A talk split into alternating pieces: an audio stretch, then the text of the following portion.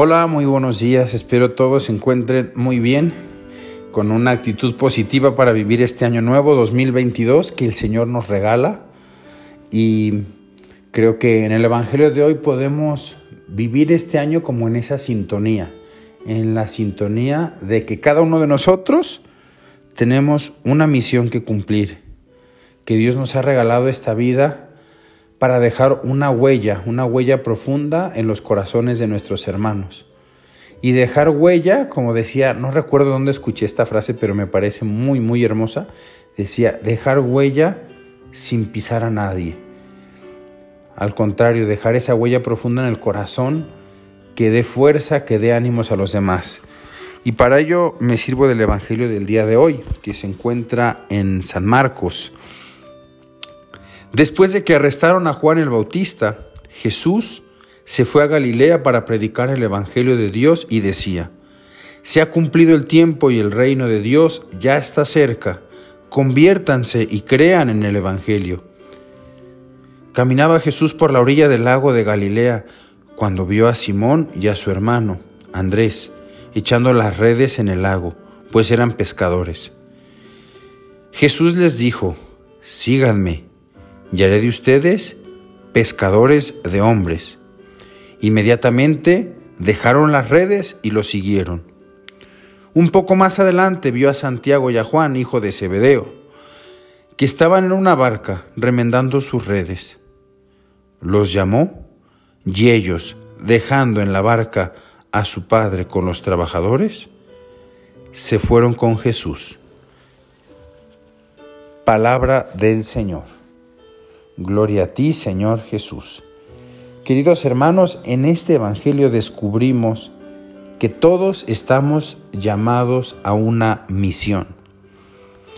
¿Quién de ustedes es a lo mejor ama de casa, madre de familia, abuelita? Y no cabe duda que cuando una, una, mujer de este calibre se toma en serio su misión de madre, de abuela, de mujer cristiana, deja profundas huellas en los corazones de quien ella ama y quienes la aman a ella. Yo recuerdo con mucho cariño a mis abuelas, para mí sí dejaron una huella profunda. Alguna vez les he platicado esa anécdota de cuando yo era niño. Le dije una vez a mi papá que estaba contento porque ya iba a ser alcohólico y mi papá me dice, ¿alcohólico? Y digo, sí, el que le ayuda al Padre. Dice, acólito, acólito. Y mi primera misa como acólito fui a mi parroquia en la misa de las 8 de la mañana un domingo. Y después de la misa, en mi parroquia se tiene la costumbre de, después de la misa de 8, exponer el Santísimo y llevarlo a una capilla que está a un lado.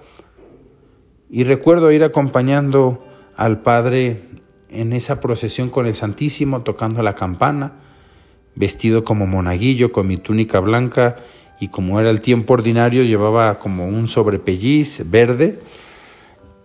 Y recuerdo que vi a mi abuela al fondo de la iglesia y enseguida pues me puse mi papel de acólito, ¿no? Dije, mi abuelita viene a verme, ¿no? Y yo iba todo emocionado tocando la campana y detrás de mí venía el sacerdote con la custodia y el santísimo.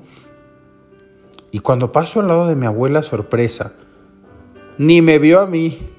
Tenía los ojos clavados en el Señor, en la Eucaristía, y se arrodilló y pasé yo a un lado pasmado, ¿no? Y más que sentirme triste, al contrario, en esa huella, en esa misión que mi abuela me estaba diciendo, míralo a Él, míralo a Dios,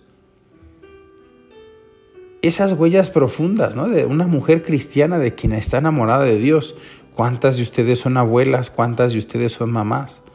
Y que cada testimonio que ustedes dan en su vida se queda completamente marcado.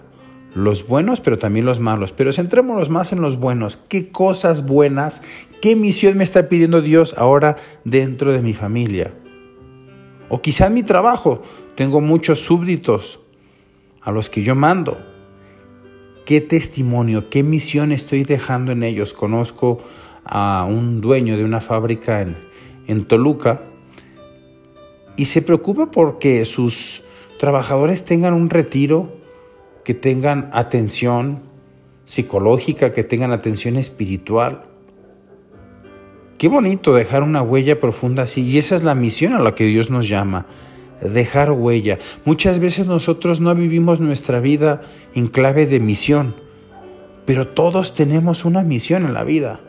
Las mamás, por ejemplo, ¿cuánto bien hace una mamá que sabe sentarse a escuchar a su hijo? Enseñarle a escribir.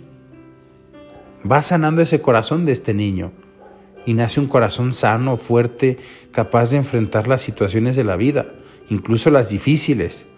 ¿Por qué? Porque tuvo en casa una mamá que estuvo al pendiente de él, un papá que estuvo al pendiente de él, que lo quería, que lo abrazaba, que le hacía sentir ese amor de Dios, porque estoy convencido que nosotros somos instrumentos de Dios.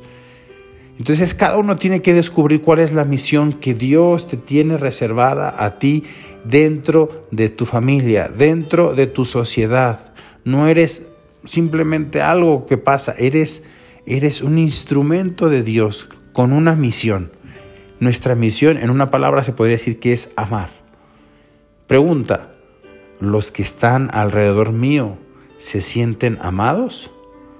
¿Sienten esa fortaleza de mi amor, de mi cariño, de mi entrega a través de una escucha, a través de un buen ejemplo?